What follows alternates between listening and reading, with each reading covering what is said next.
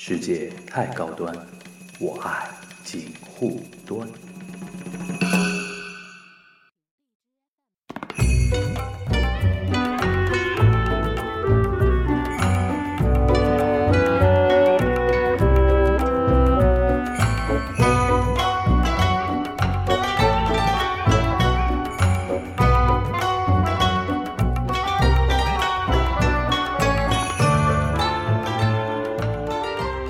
大家好，我是樊玉茹，欢迎收听今天的警湖的会议啊。今天又把那个小严请过来了，小严一来嘛，又是聊中东问题，好吧？呃，我们先是的先那个让小严跟大家打一下招呼吧。Hello，那个各位关心中东局势的听友们，大家好。呃，我发觉我们那个中东议题每次呢都会有一批那个呃非常核心的深度粉丝啊，动不动就要说，哎，那个谁谁谁，哦那个哪里哪里又出问题了，小严什么时候再来来聊一期啊什么的。所以说，呃，我也我也那个因为有这一层关系啊，所以说也平时也特别关注中东那边发生的一个事情。然后最近呢，那个嗯中东发生最厉害的，或者说最影响最大的一个事情呢，无外乎就是国际原油价格的一个呃暴跌，对吧？甚至现在已经跌到一半以下了吧，对吧？然后讲掉啊，讲到反跌的很惨。对，讲到原油嘛，啊肯定要讲到那个产油国或者说那个欧佩克这种话题，然后里边绕不开的一个国家就是那个呃沙特，对吧？沙特阿拉伯这个国家，嗯然后啊因为之前两期两三期吧，那个小严也其实在聊的时候有多多少少带到一点沙特这个话题，但是呢，今天我们就趁这个机会吧，让小严稍微详细的展开一点，聊一聊沙特这个国家，好吧？呃，小严，我们这样啊，那个首先啊，就是。呃，因为现在外界对于这次油价大战的一个评论，它首先是从一个方向，就是说是沙特内部的一个问题，对吧？呃，至于那个沙特国内的情况，或者说它的一个政治体制啊，或者说它的一个格局，呃，其实外我作为中国的观众来说，一般不是特别了解，大概知道它是有皇室啊什么的。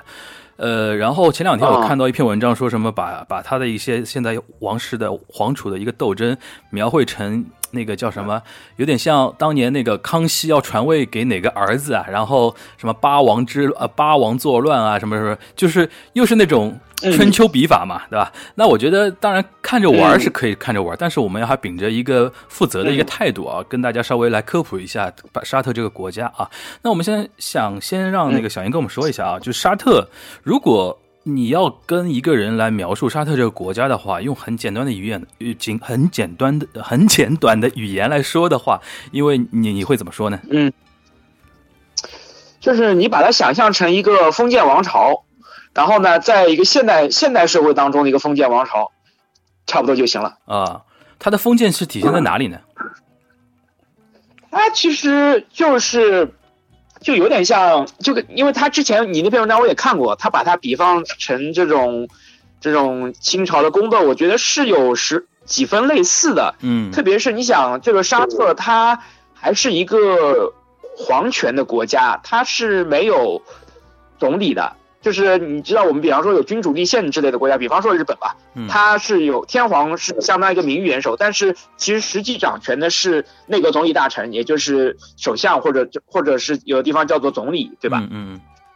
但是在沙特它是没有的，沙特它还是一个绝对的，就是 monarchy，只是一个一个王朝制的国家，就是国王他其实是掌握整个国家的一切的，就相当这个国王他又是国家元首，又是政府的首脑，就是又又相当兼任总理的角色。嗯。然后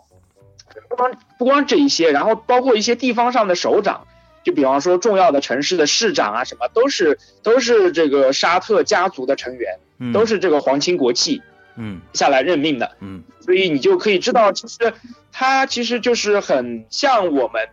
就是很就是以就像中国以前的这种封建王朝，嗯包括这种有的这种总督啊，是这个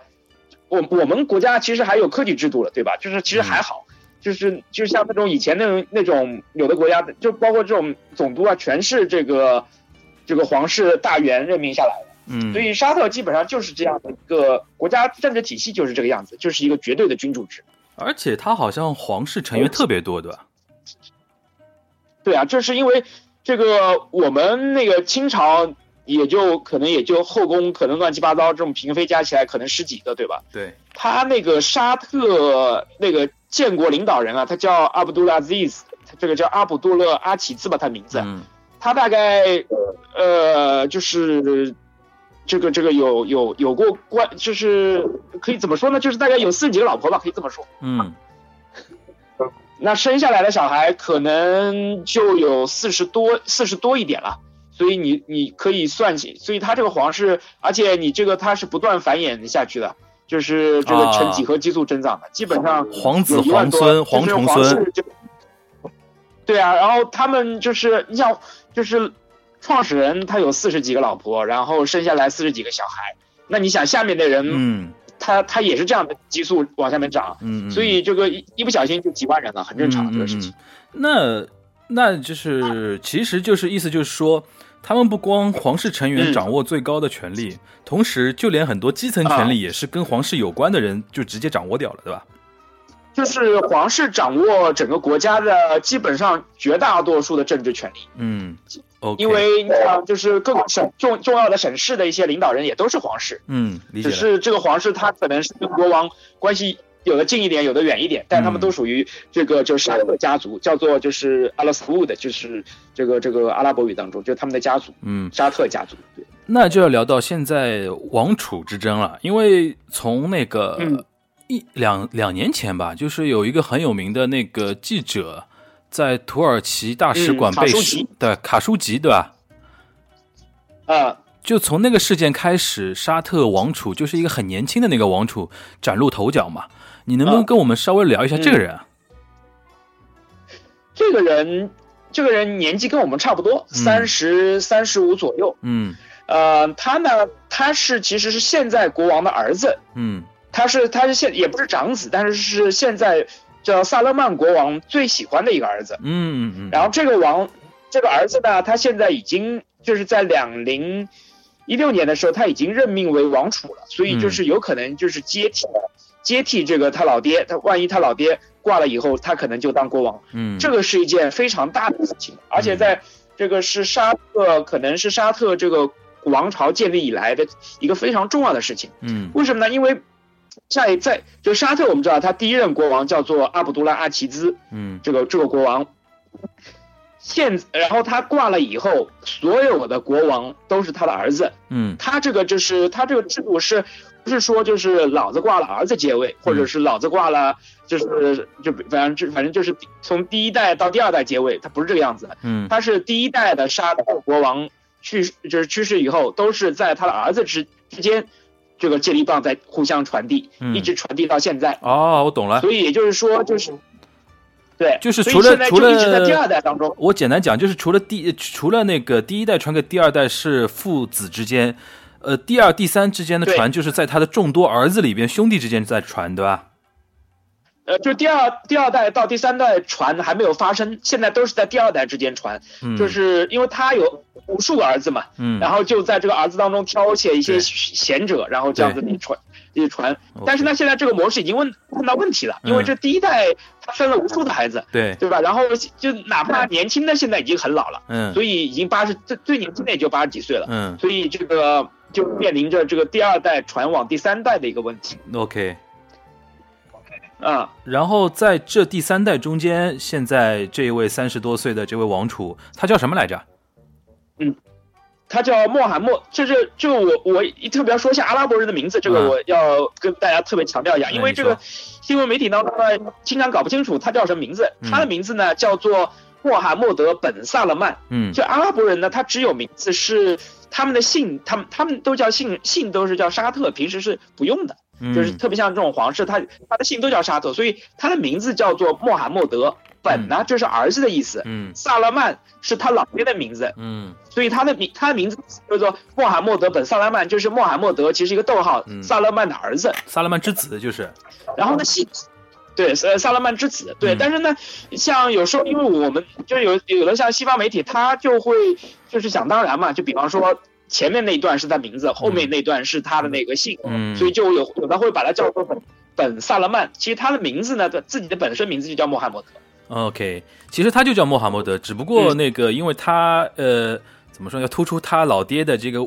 伪光正的一个地位，就是冠以萨勒曼之子这么一个说法。不是因为这个穆罕默啊，因为阿拉伯人他那个可供选用的名字其实不多，不啊像我们中国人可以拿那个汉字自由组合，OK，所以他要搞搞，就是你要把这个谱系给列上去比较好分辨，哦因为叫穆罕默德，你在马路上喊一下，可能有十万个人回头，对吧？我理解的，就有点像那个欧洲以前那种名字，什么威廉啊什么的那种几世几世这种说法，对吧？对对对，？OK，所以他其实名字就叫穆罕默德，行然后他那我们就的现在就叫他穆罕默德。嗯。嗯，对他现在就叫穆罕，他现在其实他做的他的有一些做法，其实受到沙特老百姓的广为的欢迎，特别是年轻人，在年轻人当中，嗯他的那个欢迎程度是非常高的。嗯。因为呢，他你知道沙特它其实是一个可以说它其实原本是一个中世纪的国家，嗯。它那个就宗教上的条科是非常严厉，特别是嗯它走的是伊斯兰教当中的一个叫瓦哈比派，可能听说过，嗯就是他比较比较教条、比较严苛的。然后呢，他其实是对于这些严苛的教义做了一些改革。嗯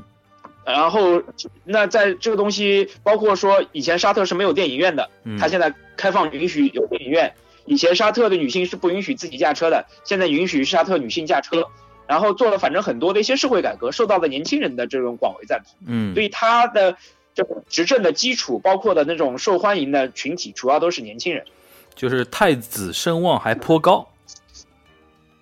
太子声望怎么说呢？就在年轻人当中是受欢迎的，因为他这么做可能会触及到一些老年人的这个老年人的一些那个反感。就是从第二代到第三代的一个过渡时期，其实这个权力是非常微妙的，因为原来，因为原来的话，在第二代之间，他这个权力其实相对来说比较分散。现在从第二代到你第三代这样的一个继承，可能是把这个第二代的权力一下子全部注入到第三代的一个人身上，所以在这个当中发生一些权力争斗是非常正常的。嗯包括在这个第二代兄弟之间互相传递的时候，发生过政变，把以前那个第二任国王。第二任国王给推翻了，然后第三任国王又是被暗杀的。嗯其实，在这个国王的每次当中，其实都有很多的明争暗斗，呃，有些是我们知道的，有些是我们到现在甚至都是不知道的。听听着就像中国的那种封建朝代一样的，什么什么那么那个叫什么？，所以那篇那篇文章你发给我说像清宫，其实我觉得比清宫还要复杂，因为清宫很简单，只会传给儿子，啊，对没有其他可能。对，对吧？他这边还有这种就是同宗族的兄弟之间的互相纠结，嗯比方说，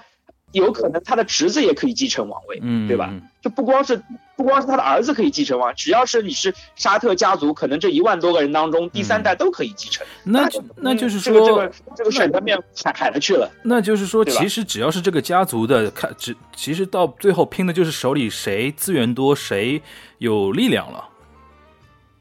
对，理论上来说，只要是沙特的孙子，就是这个阿卜杜拉阿齐兹第一任国王的孙子，嗯都有可能成为这个国王。但是现在你按照政治实力嘛，现在嗯他老爹是国王萨勒曼，他肯定是培养自己最喜欢的一个儿子去嗯，做这个国王。就是穆罕默德，现在就是对，现在就是穆罕默德。然后现在比较关键的问题，现在有传闻，就因为这老国王的身体不是很好，对然后很多人认为他有老年痴呆症。啊，因为现在这在沙特，其实实际掌政的已经是穆罕默德了，嗯。就他老爹其实已经慢慢变成了一个这种太上皇的那种感觉了。，OK，啊，然后在今年不是沙特要搞个 G 二零嘛？嗯。然后 G 二零的时候，G 二零的时候有大家有猜测有感觉，这个因为你要等老皇死了以后，你继位你的变数你的不确定性就很大，所以现在大家有猜测在 G 二零之前。就在这个十一月份 G 二零之前，就是萨呃这个穆罕默德就想登基做直接做国王，嗯然后等于把这个老黄死了以后产生的一系列不确定性给摆平。嗯，那我们再来说说那个卡舒吉那个事情啊，因为你刚才提到那个穆罕默德，他在年轻人心目当中，呃。支持度嗯还算挺高的，但卡舒吉那个事情其实让他嗯遭受了很大的一个国际的一个舆论压力，对吧？对，就是卡舒吉呢这个问题，其实，呃，从两个方面来看吧。从国际上面，因为大家一下子就把原来就把这个穆罕默德王储当成了一个这个中东沙特的这个改革派的一个伟大的形象，然后突然怎么能干出这种杀记者这种随便这个法外处置人员的这种事情，大家一下子对他的一些很多的幻想一下子破灭掉，就人设崩塌。然后在嗯，对，然后但其实在国内呢，其实还好，就是年轻人对他的就是他对，就是因为就是沙特人年轻人当中对于他的那个就是这个这个好感其实没有降低，因为沙特年轻人的好感来源于他对社会改革的一个认可度嘛，嗯，其实并没有。产生太大的影响。OK，然后其实卡舒吉呢，这个人你怎么看？他其实并不是代表一个什么自由势力啊，或者是一个什么？他他为什么被受到驱逐？他其实是代表沙特反皇室里面反对萨勒曼的一股势力。OK，啊。呃，他这个因为呃卡舒吉他其实跟皇室有很很长的渊源，他是这个创，他的老爹是创始国王的医生，然后他其实是跟皇室关系很深的，嗯，然后他其实代表的是等于是等于相当这个皇室里面的一股相当建制派的力量，他是反对这个等于这个穆罕默德王储就是等于来接接替这个位置的，所以他。所以他是等于相当是皇室内部的一个反对派，然后他，然后这个穆罕默德想王储想了办法把他给除了。OK，那其实就是说卡舒吉等于是从某种意义上来说是穆罕默德政敌嘛？对的，他其实是他其实是在皇室内部的政敌，并不是我们想象中，比方说是反对沙特皇室，呃，这个是另外一个概念，不是这个样子。OK，那按照你对那个沙特现在的这个观察，如果就是首先这个王储他继位这个这个样子稳不稳，或者说如果有人对他能提出挑战的话，可能会是什么势力，或者具体到什么什么人呢？呃，现在所以我觉得他，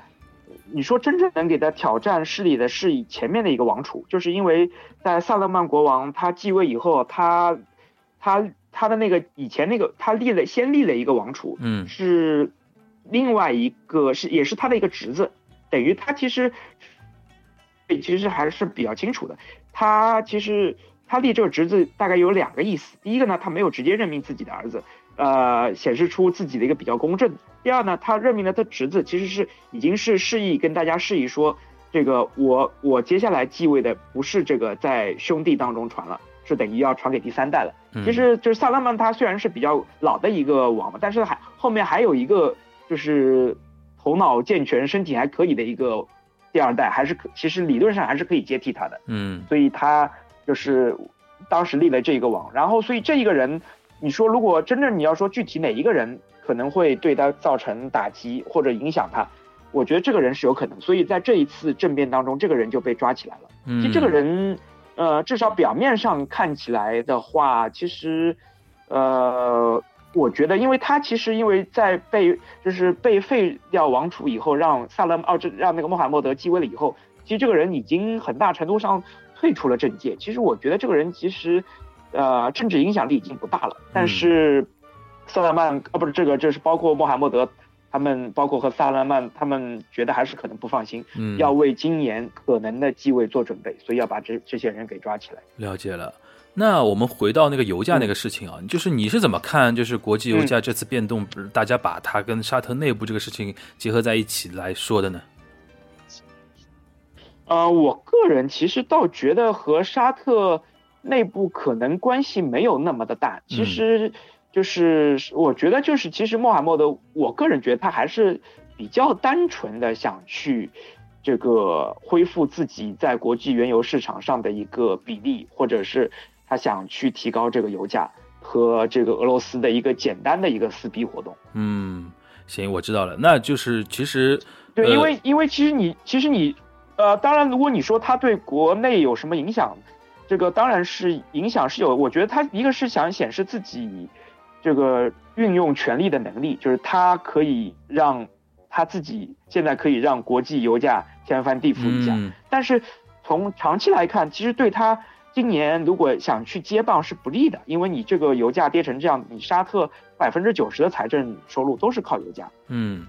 如果你这个东西在油价上面，你这个财政因为财政收入又加上现在的那个新冠的疫情，其实不利于他在今年这个稳固接班。所以我。从我从这一点上面来看，所以觉得，就是你说油价和它这个内政，我觉得其实关系不是那么大。嗯，行，我知道了，就是内政这一块我们捋清楚了。然后另外一方面，当然，呃，它也可以打击美国的页页岩气，这个是也是一个非常好的手段。嗯因为美国页岩气的成本是在五十美元，沙特呃沙特成本现在没有定论，反正如果你刚刚从油井抽出来，可能成本就两到三美元，因为它的运输成本会比较高一点，嗯可能加起来也就十美元左右。嗯，所以它这个不管怎么样，二十五美元是赚钱的，对吧？至少 至少我是就是我少赚一点，就至少是赚一点钱的。，对啊，你这个美国，对对对，美国美国就不一样了，美国这些他这些公司是举着债发行的公司债券啊，包括融资上市啊各种方式，举呃这个手上是有债务去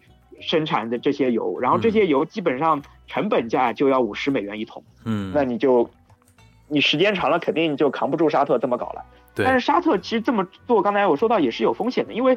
你今年今年他这个已经把他那个这赤字的上限从百分之三十一下一口气拉到百分之五十了。因为沙特刚才说它主要财政靠油嘛，然后沙特它其实还有很多模式，就比方说，因为我们说到他要供养这么多这个皇亲国戚很费钱，然后皇亲国戚过的日子很潇洒，国民很不满意，他又要给国民发补贴，等于相当行贿国民。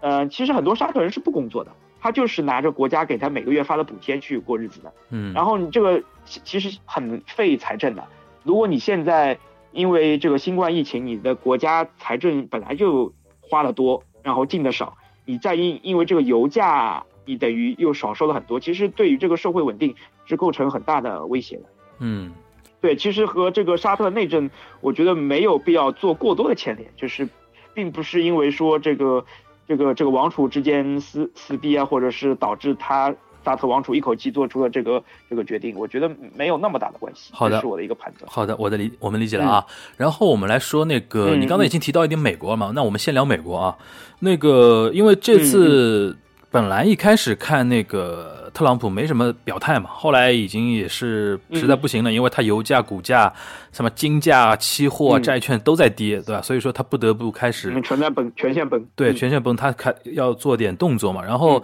现在传出很多说法嘛，比如说他还要派那个高级专员嗯常驻沙特去沟通那个油的那个事情，对吧？然后那个，你觉得这一场博弈啊，因为你刚才提到那个美国页岩气的那个问题嘛，其实美国页岩气，呃。嗯那个国际上有那个预估嘛？因为首先它那个在美国嗯开发页岩气的公司都是中小型的公司，没有像原来那种什么嗯那个什么那个 BP 啊那种公司那么大型的，对吧？然后都是中小型，然后很多嗯是借贷，靠那个借钱融资来做这个事情的。然后在这个情况下，嗯他们的成本还死成本好像还是四五十美元左右。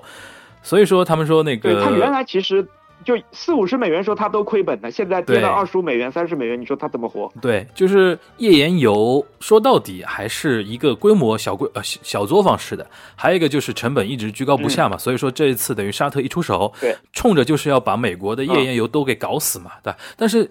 美国页岩油如果一旦都搞死的话，美国面临几个问题嘛，首先一堆企业要倒闭，对吧？然后那个呆账坏账一大堆。肯定也会拖累美国的股市嗯和美国经济表现，这个肯定是，呃，特朗普也是不能嗯那个接受的嘛。那从你的角度来看嗯这个事情的话，你觉得最终这两国会怎么样的一个折冲？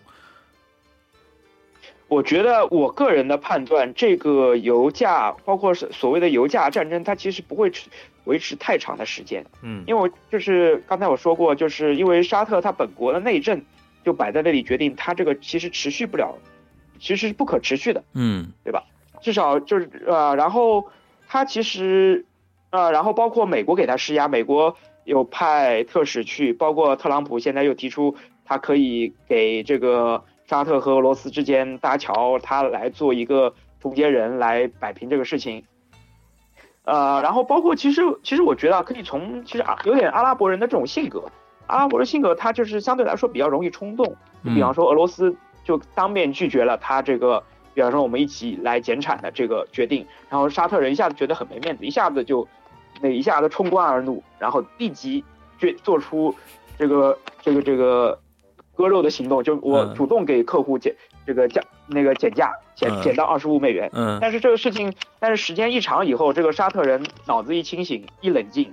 觉得这东西不可持续。我觉得慢慢慢慢，他们和俄罗斯人会达成一个妥协的，因为他们没有必要为了这种事情慢慢弄下去。所以，是所以我觉得这个事情它不会持续长久，并不一定是特朗普给他施多大的压，当然是特朗普施压是有用的，更加促使他快速的做出决定。但是我觉得就是他这个行为的本身来说，他也不会有很长的持续性。行，那我听下来就是，其实有一个很关键的点，就是特呃沙特本身他自己能够坚持到什么时候嘛，对吧？就是什么时候可能嗯他皇室内部、或者说老百姓觉得说，呃，这个油价打的都打打伤到自己了，他们可能这个事情就坚持不下去了。那关于这一点，因为你我知道你也去沙特待过嘛，对吧？也去走过看过，嗯你能不能说说一些比较具体的一些例子，就是他们这个国家对于石油的一个依存度啊？嗯，就很简单。其实我觉得，因为我刚才说到，就是它财政百分之九十，然后嗯不光皇室要靠油，就是老百姓也要靠这个石油的钱过日子。对因为很多其实沙特它这个国国家，它其实有百分之呃百分之三十到四十可能都是外劳，然后本国人是百分之六十左右，差不多是个样比例吧。其实本国人很多人是不工作的，他就是靠政从政府领补贴过日子的。嗯，然后你可以看到，在外面兢兢业业、经常干活、很认真的，其实都是外国人。的印度人对吧？孟加拉人，我这这之之前看到过。呃，印度人、巴基斯坦人、嗯孟加拉人，主要都是这些，还有菲菲律宾人也有部分，对然，后差不多这样的组组成构成。所以你到那里看到，就那种你感觉在，比方说这种服务业比较靠谱的，这种外面干活靠谱的，其实很多都是外国人。所以本国人他其实并没有多少的生产能力，他很多时候是靠补贴过日子的。行，你靠补贴过日子，你这种日子怎么过得下去？对对吧？其实就是好日子过惯了，看他们能过几天那种紧巴巴的那种日子嘛，估计是过不了多久的。对，所以就，对对对，就我从我个人经验判断，我觉得他们是过不了多久的。而且对于，就是因为我经常跟阿拉伯人打交道嘛，嗯就是阿拉伯人这种性格在里面，就他们经常会，你不给他面子，马上冲冠一怒，然后你慢慢慢慢去说服他，他慢慢有时候又就又接受了，经常是这种 这种这种因为这种这种 scenario，我因为已经接触过大概几十几百遍了，所以就嗯感觉。就他这次反应特别像一个正常的阿拉伯人的一个性格的反应，听我们节目听得多的朋友应该知道，我们小严经常有这种那个种族分析论啊，就比如说什么那个波斯人相对脑子比较清聪明一点，对吧？对对对，然后相对比较理冷静一点。我这个，对啊，要在美国，我可能已经开始准备写检查书了。当 然，我这个其实也不是种族主义，其实我觉得就是一个民族的性格吧。其实我觉得是一种方法论吧，方法论行为模式，我觉得。对，对，我觉得是个行为模式。对，就像就像说犹太人怎么怎么样嘛，其实一样的呀。对对对对对因为你说他好的时候不要紧，你说他坏话的时候，你就可能会变成种族主义者。对那那我们那个美国这一块清楚了啊，那我们来说说俄罗斯吧。俄罗斯嗯俄罗斯这次挺妖的，嗯因为那个有很多嗯说法嘛，有很多阴谋论嘛。因为那个说嗯，呃，普京跟沙特这次是一个唱红脸，一个唱白脸，就一个负责跟美国撕逼，就一个嗯负责。就是他们两个之间还表现出互相在撕逼，但是呢，就是表现出互相撕逼的结果呢，是对他们两个其实都是呃，都是同一个目的嘛，都是为了打击那个美国的那个页岩气嘛。但是他们一个表现的好像跟美国特别对立，一个表现的就是跟俄罗斯特别对立，但好像没有跟美国直接撕，就现在就搞得非常的阴谋论那种感觉嘛。这一块你是怎么看的？对对对，我个我个人就是我还是从就是我熟悉阿拉伯人的性格来看。嗯我觉得阿拉伯人可能不会做这么复杂的事情，就他们的性格是比较豪爽的那种，就他就是们就是那么复杂的啊他们博弈，他们搞不定对吧？不是搞不定，就是他们性格是比较豪爽的，不嗯太会去做这种就是需要精心演绎、精心表演的这种事情，啊好像不太适合他们。他们就像游游牧民族，就比较就直来直去的，不嗯太会跟你绕弯子的这种。嗯我觉得就是他们直接和俄罗斯人撕了，当然嗯他撕了以后看到我，我不仅可以出一口恶气，还可以打击下那个该死整天想爬到我头上的页岩气。嗯，他跟俄罗斯撕的点嘛，就在于那个产量的问题嘛，对吧？对，就俄罗斯，因为其实俄罗斯撕也不是说因为这一次产量的问题。嗯就是它其实沙特因为去结成了这个欧佩克加嘛，就是欧佩克加上了这个俄罗以俄罗斯为主的这些国家，然后就沙特觉得我一直在减产，但是我的市场份额并没有提高，或者是我的市场份额也随着我减产而减少了。他觉得我在这个欧佩克家里面没有捞捞到好处，嗯我觉他然后觉得我哦，干脆就摆脱了这个欧佩克家，我搏手一搏，看看我能不能夺回原来的份额。就因为他原来为了等于是掌握世界的油价的话语权，对结成了这个欧佩克家，嗯他觉得现在这欧佩克家他觉得没有用，然后反而损害到我的利益了。他其实也也是想找一个理由把这个这个这个套在外面的这这这层那个衣服给甩掉，就他等于还想直接自己吃，还就是还是那个国际原油市场，我来我一个人说说了算呗。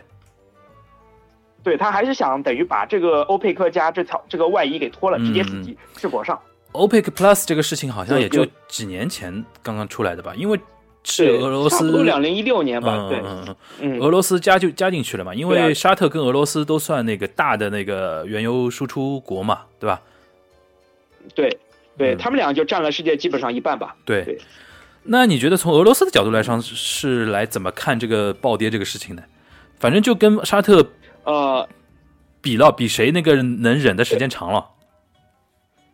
对啊，然后其实就俄俄外汇储备，其实俄罗斯和沙特其实差不多的，因为我们原来一直感觉沙特是个土豪，可能外储外储那个外储会多一点。其实我看了一下，俄罗斯的外储其实也不低，嗯，然后特别是在他之前那个之前的央行行长，他其实做了很多的工作，然后差不多也有五千亿美元吧。其实俄罗斯相对，而且呢，俄罗斯有个好处，它那个石油并不怎么，并不像沙特那么依靠油，因为沙特除了油，可能可以说它是一无所剩。啊，我懂你意思了，就是产业对吧？对吧？俄罗斯，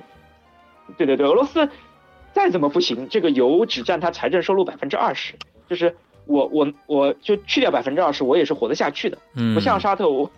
你一百块钱把你九十块钱拿掉，你十块钱怎么过日子？没法过了，对吧？对对对，就那就对于俄罗斯来说，反正这一啊次也不是伤筋动骨，反正走着看了，跌就跌了，对吧？对的，俄罗斯，对俄罗斯其实对他俄罗斯来说，俄罗斯倒其实其实是能，其实它的耐力是更强的，嗯，他可以就是扛的扛的时间更长，对，所以搞得不好是到时候是沙特去慢慢去 去去慢慢慢慢去摸摸一下俄罗斯，说哎，那个我们要不再谈谈？对，所以说这次呢，看美国他也是直接找沙特去沟通嘛，因为知道呃不跟俄罗斯没什么好沟通的这个事情。对，这个俄罗斯这个这特朗普跟俄罗斯也没法沟通，越沟通这事情越越扯不清楚，对吧本来因为本来就通俄门了，对吧？对对对，因为沙特本来就是美国小老弟，所以这个这个大哥大哥去找小弟讲话，还是相对现在来说还是比较还是比较有用的嗯。你嗯，这个俄罗斯这个俄罗斯隔空打牛，这个效果肯定要好很多。好的，好的。其实，嗯，其实我们花了那个三十分钟左右的时间啊，那个把这个事情基本上给盘的比较清楚了啊。那你觉得我们嗯现在聊聊一点稍微聊一点题外的，就是因为现在结合疫情的这个事情嘛，对吧？因为离我们上次、呃伊朗伊朗这个连线已经有过了一段时间了嘛，我们现在来稍微回顾一下这段时间那个中东跟疫跟疫情有关的一些新闻。就是我们先说那个呃伊朗这这一块儿，你觉得你现在怎么是评估它的一个疫情的发展？伊朗的这个疫情现在政府好歹开始控制了，他想了各种办法，包括我们中国也派了很多专家过去，现在也开始走了很多中国模式，就比方说我们看到的这种什么方舱医院啊，嗯然后这种封城啊，他也开始在做，所以，但是你这个前期它这个传播实在太厉害了，一时半会可能还刹不住车。但是你政府投入这么大的一个力气下去，特别伊朗，它这个社会对政府对于这个社会的强制力还是还是很强，不像我们看到这个欧洲，这个这个市长呃市长去在马路上一个一个劝返，这个工作做到哪一天，对吧？嗯。这个他这个是伊朗，包括这个伊斯兰革命卫队，在这个社会当中的这个影响力还是很大的，所以我觉得这个疫情还会再往上面走一，就是这个高峰还没有到，看这个样子，看着每天这个趋势，嗯，但是呃，大概大概我觉得可能半个月左右吧，能发展到一个高峰，然后慢慢慢慢可以开始收住，慢慢慢慢往下走。嗯这个问题不是很大了。我就是就是我是说，就是我的意思就是说，伊朗不会再像原来那种肆无忌惮的传播了，就不会出现就是不会出现像那个失控。新的那个新的高峰，对吧？对对对，新的高峰可能是因为现在还其实还是在往高峰的路上走，但是嗯我们可以看到它在达到一定的高峰以后可以往下降，因为就包括我已经我连我找了很多的伊朗朋友，问他们你们现在都怎么样？因嗯为前一阵正好是伊朗三月二十号，正好是伊朗新年嘛，然嗯，后他们说我这个三四天出一次门，家里面的人怎么跟我们春节一一样的？那我觉得，对对对对对，就是三他们也正好过新年，然后你说，因为伊朗人是很喜欢这个聚会啊什么的，你说他们新年现在都这么过，那我就开始有点信心了，嗯因为因为就是他们已经认识到这个严重程度了，而且就是比方说家里面三四天派一个人出去买个东西，嗯，那这样我觉得就是你这个社区隔离啊，包括你这个社区再进一步感染的这个力度可能没有就范围不会那么大了，嗯我觉得还是还是相对来说是比较乐观一点。嗯，其实就是那句话嘛，就是伊朗跟中国相比嘛，就政府的一个强力措施，嗯其实跟中国接近的，对吧？就是，但是它跟中国相比，们对它跟中国相比，欠缺就欠缺在设备跟一些财力物力上面嘛。对，但是他其实他的一生也不差，我们上期上次也说过对，对对，然后包括他们的这个这个，现在老百姓也也就是能接受这个事情，所以我觉得这个这个事情还是往好的地方发展的，所以相对来说要比之前安心不少了。因为之前上一次的时候，其实大家都没有认识到它这个现在的严重程度，对因为因为只是一看到这数字开始往上面飙，对吧？上次非常危急嘛，也因为我第一发觉好像什么卫生副部长、什么副总统都感染了，觉得这个事情有有点吓人了。对对对，而且，对对对，而且这一阵也也消息好消息还是有的。你像那个我们之前说那个卫生部副部长，嗯然后他也出院了，现在给他安、安排了一个没什么用的小官，哦，不是，呃，也是副部长，就是等于说他是相当那种那个新冠疫情特别巡视员，是吧？就是一个 康复患者到处去指导人家工作，这种也也蛮有意思的。包括副总统副总统上次说过。对，副副总统他本来自己也就是个免疫专家，他也已经康复了。我觉得他可以这个自己在学术领域又有一个新的建树了，就自己得了新冠以后是怎么免疫的。行，这其实也是嗯不幸中的万幸，也是至少在往好的方向在恢复嘛，对吧？其实对，因为伊朗这个现在稳定下来，但是在其他中东国家，其实还是风险性很大。特别，我现在觉得最大的一个坑在埃及。埃及怎么说？对对对，埃及它这个感染，从它这个出就是出口人数就出来的人当中感染的那种比例，啊、然后和它现在确诊的是严重不成比例的。哦，就是，所以我觉得埃及在本地可能已经有一定程度的泛滥，只是它，呃，可能缺乏试剂或者政府不够重视，没有做一个在没有在数字上面有，呃，给大家反映出来。嗯，而且埃及这个人口也是很相当庞大的，，对，它要接近一亿了吧？一旦在，对它好像已经已已经超过一亿多了，嗯，OK，埃及，行，嗯，所以这如果你一旦在埃及这个传播开来，这个问题还是很大。而且现在埃及的政府的管管控能力完全没有伊朗的这个能，就是强度这么大。嗯，因为经经过几次革命以后，这个这个其实社会的控制能力已已经大不如以前了，已经对于埃及来说。嗯呃，我我我那个中东，我再说再再说一下沙特吧。就是沙特，我觉得这个就是这包括整个中东地区现在有一个非常神奇的现象。我们知道那伊斯兰教每天它是要五拜的嘛，就是要就是早晨、中午到傍晚，反正差不多一共有五次拜。然后现在基本上，呃，在沙特这个五拜已经全部停止了，就不要去清真寺拜了，都呼吁你们在家里面拜。然后这这个事情是可以说是从沙特建国到现在从来没有发生过的事情。所以也都是一些就是就每天都在见证历史，就是从来没有发生过的事情，每天都在发生。包括沙特的，就是我们知道这麦加、麦加、嗯麦加和麦地那伊斯兰教两大圣地也都关门了。现在、现在也就是不允，原来还允许本本地人去，现在那个麦地那连本地人都不，麦加本地人都不能进这清真寺了。所以那个你看那个清真寺原来是万人空巷，对现，在是现在现在是只剩空巷，没有没有万人了。嗯，反正就是呃，呃，我我我有个很那个很单纯的一个问题啊，就是几年前不是有那个中东呼吸综合症嘛？就那个时候，中东它的一个蔓延情况是怎么样的？中东呼吸综合症这个和我们现在的这个新冠它是不一样的。对中东呼吸综合症它的问题在于它的致死率很高，对，但它的传播性很弱。嗯就是你你跟人家去这个这个握个手啊，包括跟人家贴个面都不太容易传到，嗯，就是它的传播力很强。但它的就你一旦传到，那你就很就是比较危险，就致死率高。嗯嗯所以和这个，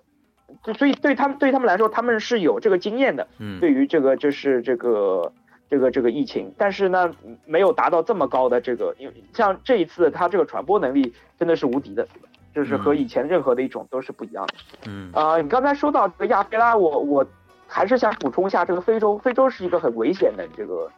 这个这个地地区，嗯因为它这个公共包括这个就是公共政府的治理能力和以公共卫生的这种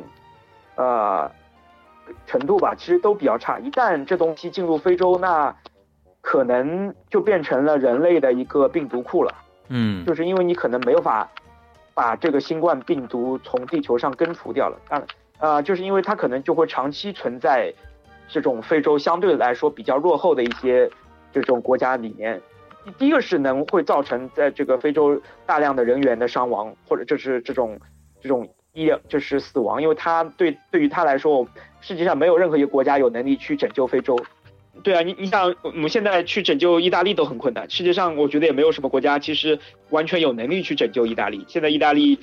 呃，连古巴的人都叫上了，对吧？然后俄罗斯人也叫上了，当然之前就有中国人嘛，对吧？就是他现在就差北朝鲜没有去叫。嗯，然后欧欧洲也救不了他嘛，对吧？对，对，欧洲连欧洲都互相救不了，你非洲这么一大块大陆，没有任何一个国家他有能力去施救非洲这个情况。所以一旦非洲爆发了，我觉得这个事情就就太危险了。嗯然后因为他这个公共卫生能力又差，它可能就会在长期在这个非洲大陆传播，然后随着这个人口啊人口的这种人口的动态又又会反向传到世界上各个地方，所以我觉得这个事情是一个比较应该引起重视的一个问题。但是现在来说，我们也没有没有什么好办法去阻止这个传播，嗯，因为现在在这个疫情底下，我们都看到像这种欧美国家，它也都没有具体能能有一个好的办法去在萌芽阶段就去斩斩断掉。我想这可能也是 WHO 总干事谭德赛之前一直强调的一点嘛，就是在嗯中国爆发的话，还有大几率能够控制住。现在如果是那个 pandemic 的话，就比较嗯就要做，我们要做好跟他长期战斗的一个准备了，或者说等待特效药或者疫苗的出现了。对，因为谭德赛他本来也就是埃塞俄比亚人，对他对非洲一清二楚啊。对对对，他其实自己更加清楚这个事情。对，其实埃塞俄比亚还是在非洲当中算相对来说，就是对于这个疫情的这个掌控啊，还是还是相对来说还是比比较先进一些的。嗯对于在对于其他的国家来说，其实更更加更加麻烦。嗯，行，反正我觉得难得、嗯难得跟小妍那个聊一次，要稍微聊的稍微尽量展开多一点啊。今今天跟大家稍微嗯讲了一下，呃，油价那个油价大战。背后的沙特的嗯国内的一些和国内和国际的一些事情，啊，然后最后是嗯让那个小严跟大家回顾了一下这段时间伊朗的疫情的一个发展和未来你个人比较呃会主要关注的几个点，一个是埃及，对吧？就主要是非洲嘛，对吧？中间有有一个是值得特别关注的，就是埃及这个国家，对吧？这个我相信，就是听了嗯我们这节目之后呢，呃，也希望听众或者说我们那个听友们吧，呃，能够在那个平时的报道中呢，能关多关心关心那个非洲大陆，因为如果就像那个小严说的，一旦非洲大陆蔓延这个病毒的话，那这个病毒就我觉得就不可能轻易的从那个地球上消失了，像那个 SARS 病毒一样，对吧？就是一定要长期嗯存在的，对的对吧？好，那今天对我们这个而且时不时就冒出来一顿，就很可怕了。嗯，对，好，那我们今天这期那个连线就到这边了。那非常感谢那个小严啊，呃，之后还要继续从事那个新闻报道工作哦，我们不不多打扰了，早点休息，好吧？嗯嗯，好的好的好的嗯嗯，嗯拜拜。嗯，拜拜。君のため選んだ幸せのレシピを始めよう キャンドルを灯して安らぎのスープに今日の日を溶かして口づけのテリーに励ましのジュレ添えて寂しさを